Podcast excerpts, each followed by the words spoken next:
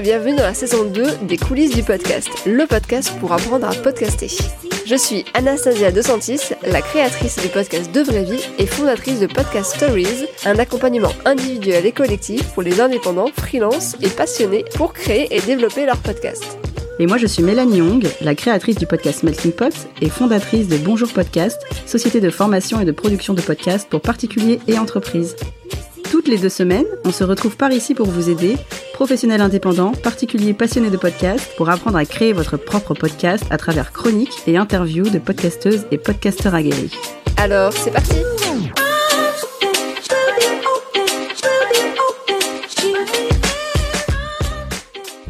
Bonjour tout le monde Cette fois-ci, c'est Anastasia qui prend le micro pour vous présenter notre invité du jour. Comme vous le savez, toutes les deux semaines, nous vous proposons une interview exclusive d'une podcasteur ou d'un podcasteur de renom pour découvrir son parcours, les coulisses de son podcast et ses conseils. Mais avant de vous présenter notre invité du jour, on voulait remercier Manon DVRGN qui nous a laissé ce commentaire sur Apple Podcast. Des bases solides pour se lancer. Coulisses, ça a été le ciment de ma démarche pour lancer mon propre projet sonore. Merci les filles d'avoir accepté de dévoiler vos connaissances et vos astuces. Longue vie à coulisses. Merci beaucoup Manon, on est ravis de t'accompagner donc dans la création de ce super projet sonore, j'espère qu'on pourra en savoir plus très vite. Euh, mais revenons à l'épisode du jour. Pour ce deuxième épisode au format interview, nous avons l'immense plaisir de recevoir une podcasteuse que l'on ne présente plus. Il s'agit de Clémentine Gallet. Clémentine Gallet est la créatrice du podcast Bliss Stories, un podcast sans tabou sur la grossesse et l'accouchement. Avec quelques 86 épisodes, Clémentine échange avec des femmes sur leur grossesse et leur accouchement d'une manière décomplexée. Elle-même maman de deux enfants, elle a voulu créer ce podcast pour parler vrai, faire circuler l'information, la vraie, sans filtre. Son objectif, recueillir les histoires de maman, conseiller, connecter, rassurer et surtout déculpabiliser. Clémentine a un parcours de podcasteuse peu commun. Six mois après son lancement, elle est nominée au Paris Podcast Festival, et un peu plus d'un an plus tard, elle quitte son travail pour se consacrer à 100% à son podcast. Et oui, aujourd'hui son podcast, c'est son boulot. Alors comment est-ce possible? Comment a-t-elle fait pour en arriver là? Et quel est son rapport avec sa communauté de près de 44 000 personnes? C'est ce que nous allons voir dans cet épisode. Et aujourd'hui, Clémentine va encore plus loin puisqu'elle a publié son livre, Bliss Stories, sur la grossesse et l'accouchement décomplexé, forcément. Euh, déjà précommandable. Alors c'est parti pour plonger dans les coulisses du podcast de Clémentine Gallet.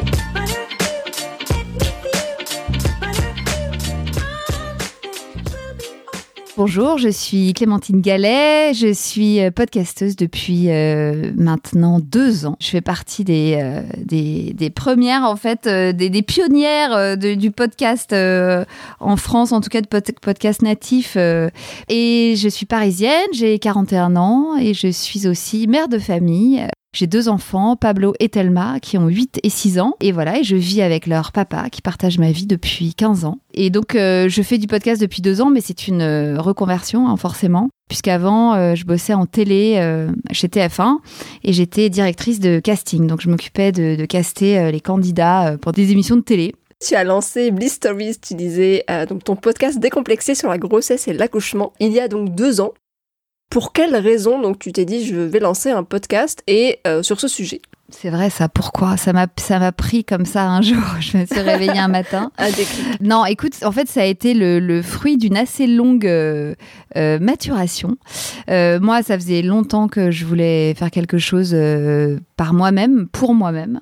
ça c'était vraiment c'était vraiment très personnel hein, mais j'avais envie de me frotter au monde de, de l'entrepreneuriat, mais sans vraiment trop savoir euh, par où prendre le truc. Euh, et puis, euh, quand, je, quand je bossais donc euh, en casting, j'étais amenée à, faire différents castings, donc à, m'imprégner, si tu veux, de, différents univers. On faisait des fois des castings, on cherchait des restos, on cherchait des célibataires, on cherchait des familles, on cherchait des sportifs. C'était très varié. Et puis un jour, euh, on m'a demandé de faire un casting de sage-femme et euh, de sage-femme libérale. Euh, donc, je me suis mise en quête euh, d'infiltrer un peu ce, ce, cet univers des sages-femmes. Je me suis replongée en fait dans ce, cet univers de la maternité que j'avais un peu quitté parce que moi, mes enfants sont grands entre guillemets, donc je ne suis plus dans les couches, euh, le, les tout petits bébés, la, la, la, magie du nourrisson, tout ça.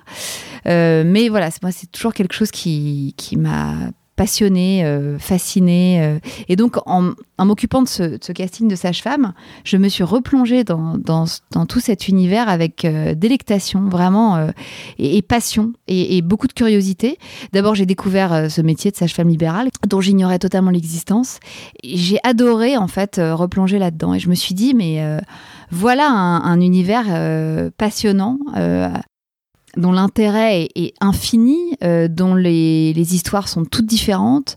Euh, et ça, par exemple, c'est quelque chose euh, dont je pourrais parler tous les jours. Enfin, c'est quelque chose auquel je pourrais m'intéresser tous les jours. Parce que quand tu veux te reconvertir, c'est pas facile de trouver quelque chose qui va pouvoir occuper tout d'un coup toute ta tête et toutes tes journées. Il faut quand même quelque chose qui, pour lesquels tu aies un vrai, un vrai coup de cœur, quoi. Ou une vraie passion. Voilà, en me replongeant là-dedans, je me suis dit, ok, il y a un truc. Et puis, euh, et puis en parallèle, bah, les, podcasts commençaient à émerger euh, en France, les podcasts natifs, parce que moi j'écoutais déjà beaucoup de radio, beaucoup de replays de radio et tout ça. Mais c'est vrai que je me suis mise à écouter euh, d'autres formes de podcasts plus longs, où on avait plus le temps de s'installer dans des vraies conversations, de creuser des sujets. et j'ai trouvé ça formidable. Et je me suis dit, ok, bon bah. S'il n'existe pas de podcast sur la maternité, faisons-le parce que parce que c'est un sujet merveilleux pour le podcast. Et puis euh, bon voilà, je savais interviewer, je savais monter. Je me suis rendu compte que finalement pour faire un podcast, il fallait euh, pas grand chose comme investissement matériel. Euh, donc ça c'est pareil. Quand on se reconvertit, moi je, je pouvais pas me permettre, tu veux, de quitter mon job du jour au lendemain c'était pas mal comme activité de transition, tu vois. Ça me permettait de pouvoir bosser le soir chez moi, le week-end, tout en continuant à, assurer mon job de directrice de casting. Donc voilà, j'ai eu un micro à Noël, tu vois, j'ai demandé un micro à Noël, je l'ai eu, je me suis familiarisée avec, et avec le logiciel de montage, et puis voilà, et puis je me suis lancée. Et c'était parti, quoi. Ça, c'était en, décembre 2017. Euh, euh, j'ai lancé, du coup, les trois premiers épisodes en avril 2018. Euh, et, voilà, tu vois, là, on est en avril 2020. Donc, ça, c'est le podcast a vraiment deux ans, quoi. En fait, en fait l'anniversaire en ce moment. c'est ça. Est-ce que dès le début, tu t'es dit que ça allait être ton projet de reconversion, que ça allait être ça?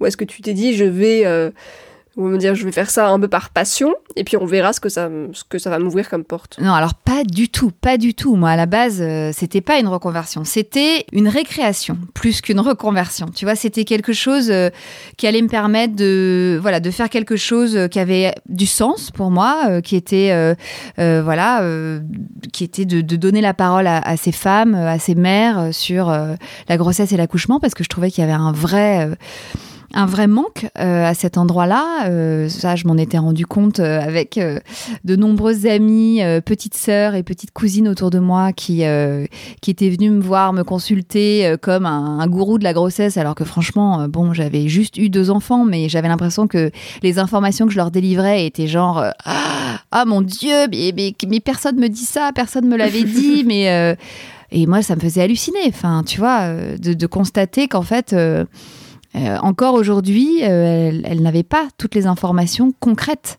Je me suis dit, ok, bon, bah alors ça, ça, va être une façon de transmettre cette information.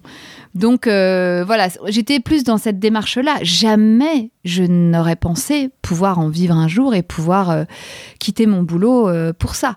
pour moi, c'était un premier pas dans une entreprise personnelle, une petite entreprise personnelle, tu vois. Mais non, non, non, j'avais pas du tout ces ambitions-là. Il y avait d'abord beaucoup de curiosité, beaucoup d'intérêt et, et, une vraie envie presque urgente à libérer la parole. Voilà, c'est parti de là en fait. Et puis je crois que quand tu fais les choses avec passion et avec cœur euh, et avec beaucoup d'énergie, parce que j'ai mis beaucoup beaucoup d'énergie dans ce projet, puisque j'ai vu que tout de suite j'avais du répondant aussi, tu vois, en face de moi. C'est-à-dire que les, mères euh, que je sollicitais étaient très très très réceptives et, euh, et répondaient à, ma proposition vraiment avec beaucoup beaucoup d'enthousiasme. Donc je me suis dit ok, il y a peut-être plus qu'une récréation à faire, il y a peut-être autre chose. Ton podcast a été un gros succès quasiment immédiatement et tu as assez rapidement justement réussi à avoir des sponsors aussi. Comment est-ce que ça s'est passé? Est-ce que c'est toi qui t'es dit bah, je vais démarcher des sponsors? Ou alors est-ce qu'on est venu à toi? Moi, j'ai lancé le podcast en avril 2018, je te disais, oui. Et en octobre 2018, donc six mois après, il y a eu à Paris le premier Paris Podcast Festival. Et j'ai eu la chance, figure-toi, d'être nommée euh, dans la catégorie conversation. Donc déjà, j'étais en transe d'être nommée.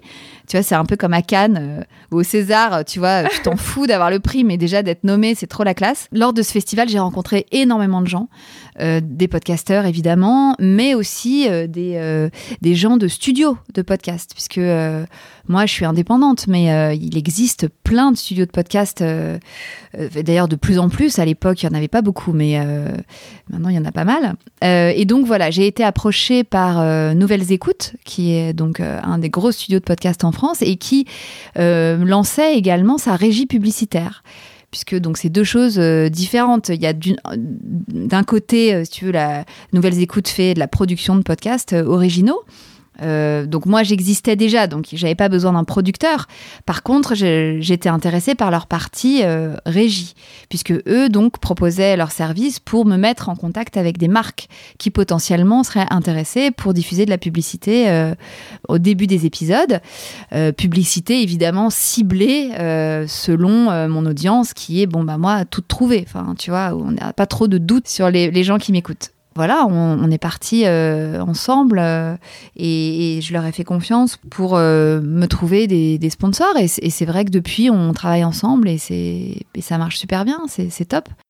En parallèle, j'ai rencontré les fondateurs de Cybelle. Euh, Cybelle, donc, est une appli de podcast qui est dispo sur tous les téléphones, qui propose du contenu euh, exclusif ou non exclusif, mais il y a beaucoup de contenu exclusif. Ils ont un catalogue vraiment très très large, euh, beaucoup de fiction, beaucoup de docs, voilà, mais aussi voilà du podcast conversationnel comme le mien. En mai 2019, donc l'année d'après, ils m'ont proposé de mettre en place un, un partenariat avec une semi-exclusivité en fait sur leur appli. C'est-à-dire que tous mes épisodes sortaient euh, pendant 10 jours en avant-première sur Cybelle. Et puis après, ils étaient disponibles euh, partout, tu vois, sur Apple Podcast, Spotify, Deezer. Mais Cybelle avait l'exclusivité des, épisodes Bliss euh, pendant 10 jours. Ça, c'était aussi un moyen de monétiser mon, podcast. Donc, donc voilà comment j'ai pu faire la bascule, si tu veux, et quitter mon job de directrice de, casting chez TF1. Euh, et donc j'ai quitté TF1 en juillet 2019, donc euh, un peu plus d'un an après avoir lancé le podcast, quoi. À quel moment tu t'es dit, ben, aujourd'hui, ok, maintenant je, peux quitter mon travail, je peux m'y consacrer à 100%, puisque aujourd'hui tu vis de ton podcast, ce qui est vraiment très très rare, notamment sur le marché français. Comment est-ce que tu as fait pour justement que petit à petit tu arrives à en vivre en fait? Entre euh, les publicités euh, via la régie euh, et l'exclusivité Cybelle, ça me permettait de, de, faire une, une, une, bascule financière. Après, c'est des choix de, de vie aussi. Hein. C'est vertigineux de quitter un CDI chez TF1 pour se lancer dans le podcast. Honnêtement, euh, mes collègues euh, chez TF1, même s'ils étaient très euh, soutenants et très contents pour moi, il y en a certains qui me disaient Waouh, putain, c'est chaud quand même, t'es sûr de toi là? Tu as bien réfléchi? Et puis moi, j'étais complètement portée par, par ce projet parce que depuis le début, je le suis, depuis le début, j'y crois, depuis le début, j'y mets voilà, comme je te disais, tout mon cœur et, je pense qu'il est indispensable de continuer à, faire circuler euh, la parole et à la libérer de plus en plus sur euh, un maximum de sujets. Donc, en fait, j'avais un peu mis le doigt dans l'engrenage et j'ai quelque part, je pouvais plus m'arrêter. Enfin, il y avait un truc de, voilà, bon bah c'est parti, c'est parti. Je commençais à avoir une communauté euh, sur Instagram très très euh, forte, très engagée, euh, qui paraît avec qui je partageais euh, mes questionnements, mes décisions, justement ce changement de vie. et, j'avoue, elles m'ont elles m'ont aussi beaucoup porté hein, pendant pendant mm. cette transition parce que c'est c'est pas évident, surtout quand tu es mère de famille, qu'il faut que tu as des, des, bouches à nourrir et que voilà tu, tu ne tu ne penses pas que pour toi si tu veux, la décision, elle a été euh, très claire. C'est-à-dire qu'à partir du moment où j'ai pu euh, subvenir à mes besoins, je me suis dit, OK, bon, bah, je peux lâcher l'un pour euh, m'embarquer dans l'autre. De toute façon, il y a un moment, euh, tu fais, c'est purement mathématique, hein, tu vois. Je ne suis pas rentière, malheureusement. je, ne peux pas, euh, voilà, changer comme ça de job. Euh.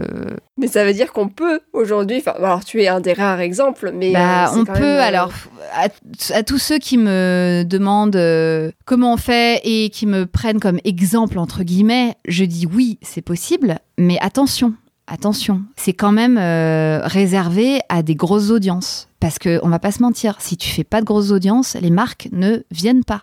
Même moi aujourd'hui, euh, malgré des audiences qui sont certes euh, importantes, même si c'est pas non plus, euh, voilà, j'explose pas les compteurs, mais j'ai des, des bonnes audiences, surtout qui sont assez homogènes et qui ne baissent pas, tu vois, qui sont assez uniformes. Malgré ça, les marques sont encore très frileuses sur le sponsoring. C'est beaucoup de pédagogie, beaucoup de réunions, beaucoup d'allers-retours. La régie Nouvelles Écoutes fait un boulot dingue pour justement depuis deux ans faire comprendre aux marques qu'il y a un vrai marché, que la publicité sur les podcasts, euh, c'est toucher une audience captive, très attentive, euh, qui va du coup euh, réceptionner le message publicitaire d'une façon totalement différente de la presse écrite, par exemple, ou même de la télé ou de la radio, où l'écoute est beaucoup moins attentive. Euh, là, quand tu te quand tu te plugues sur ton podcast préféré et que tu te mets dans ta bulle euh, et qu'il y a un petit message publicitaire d'une minute avant l'épisode, tu vas l'écouter en fait et tu vas l'écouter avec attention puisque c'est l'hôte qui te parle. Puisque moi c'est ma voix, c'est moi qui raconte, c'est moi qui raconte. Tu vois, je dis que je raconte. Euh, c'est presque ça parce qu'en fait les messages publicitaires, c'est moi qui les écris à quatre mains avec la marque.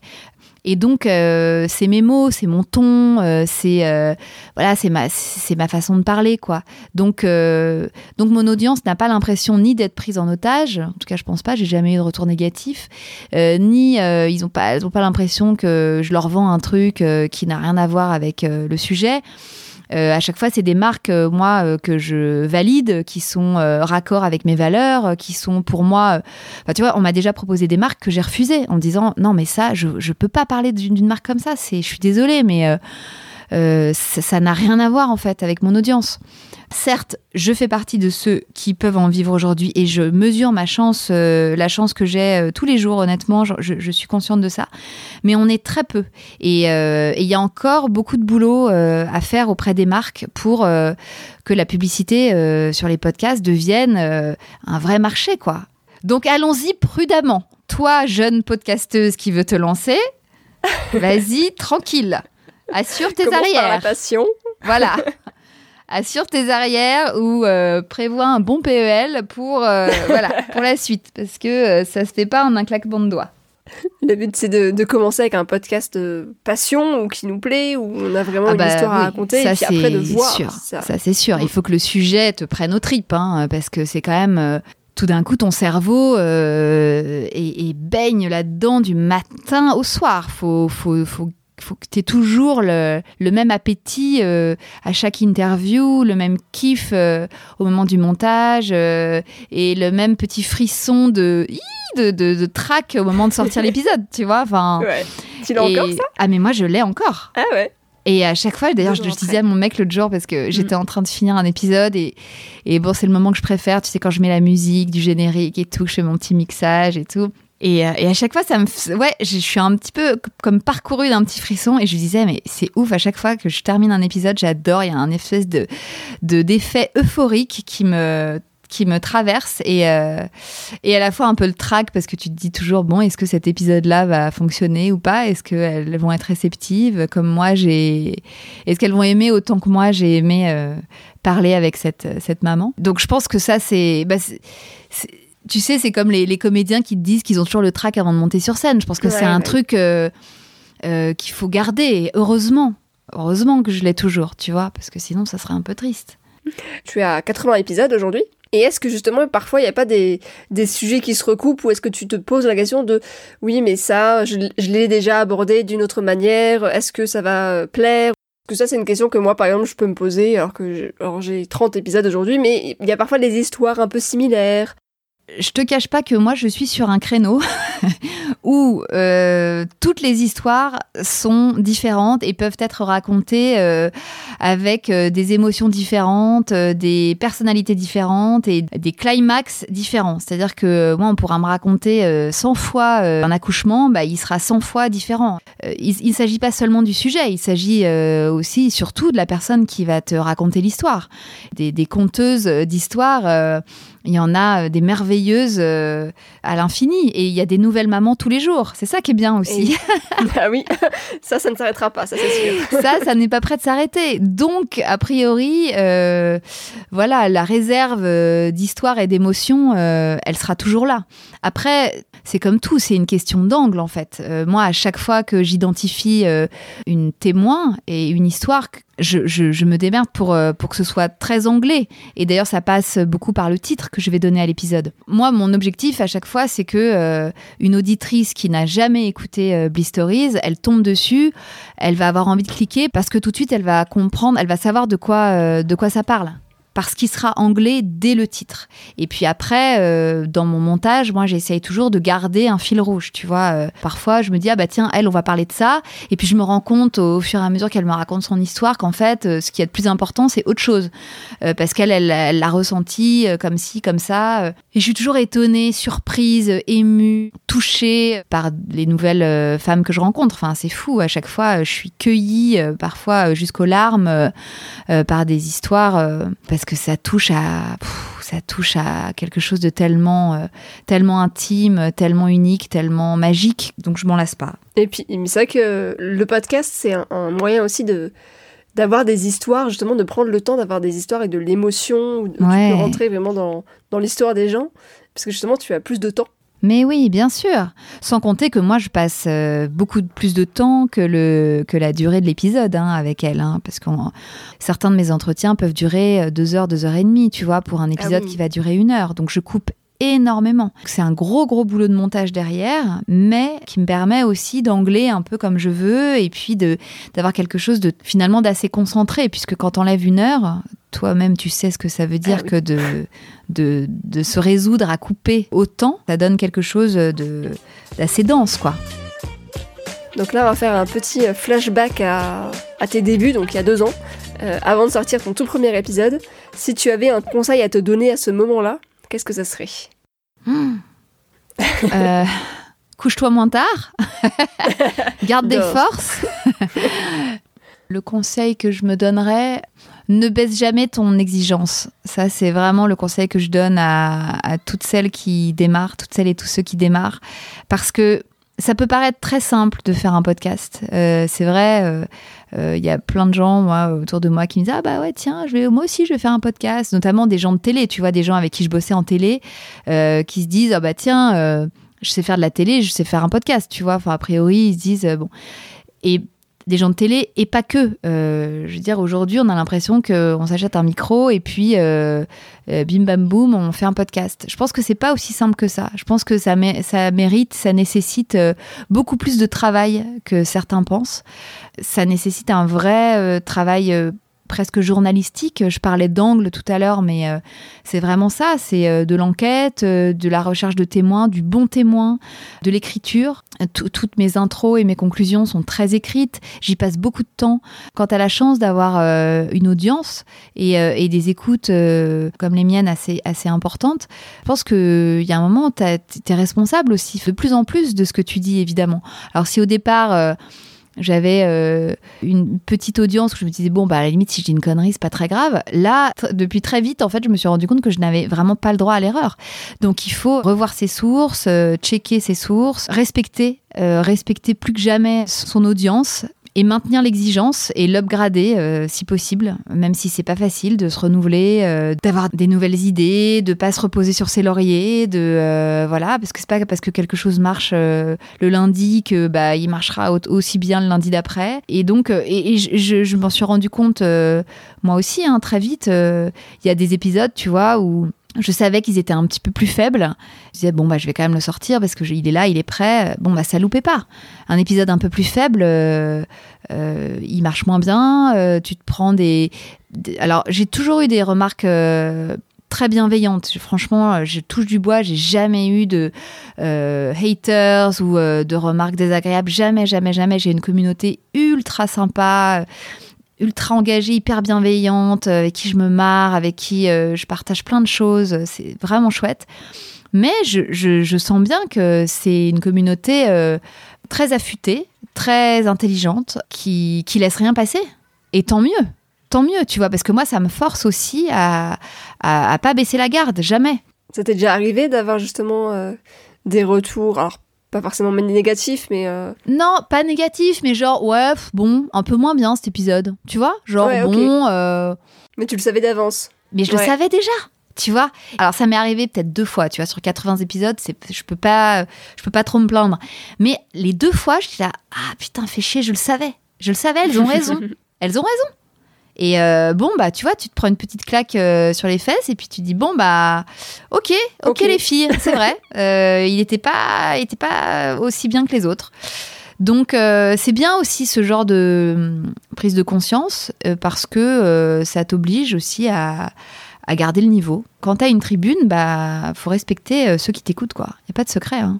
Parce que c'est grâce à eux que tu en es Parce que c'est complètement grâce à grâce à eux, grâce à elles que, que je suis là. Et, euh, et tu vois, je te disais, elles, elles m'ont d'ailleurs complètement portée euh, dans cette dans cette aventure depuis le début. Tu vois, on se connaît pas, on, se connaît pas physiquement. C'est comme si on était reliés par un fil invisible, quoi, qui, qui fait de nous cette communauté, la communauté Bliss, tu vois, dont, dont je parle depuis le début d'ailleurs. C'est très fort ça, et ça se cultive. Voilà, avec beaucoup d'amour et beaucoup d'attention et beaucoup de respect. eh ben super. Merci beaucoup. Mais je t'en prie. Merci Anastasia. À bientôt. Merci beaucoup Clémentine pour ton partage d'expérience. J'espère que cet épisode vous aura plu et vous aura appris plein de choses. Et si ce n'est pas encore fait, je vous encourage vivement à écouter les épisodes super instructifs de Bliss Stories. À bientôt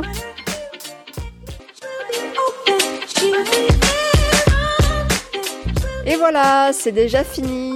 On se retrouve dans deux semaines pour un nouvel épisode. En attendant, vous pouvez suivre les actualités du podcast sur les réseaux sociaux, Instagram ou Twitter. Si cet épisode vous a été utile, vous pouvez en parler aux personnes euh, autour de vous, ou bien nous laisser un commentaire sur Apple Podcast parce que ça nous fait très plaisir. Et en plus, bah, ça aide le podcast à se faire connaître. Oui, et si vous avez besoin d'un coup de pouce supplémentaire pour lancer ou développer votre podcast, on propose maintenant des accompagnements personnalisés. Toutes les infos sont dispo en description de l'épisode. À, bientôt. baby.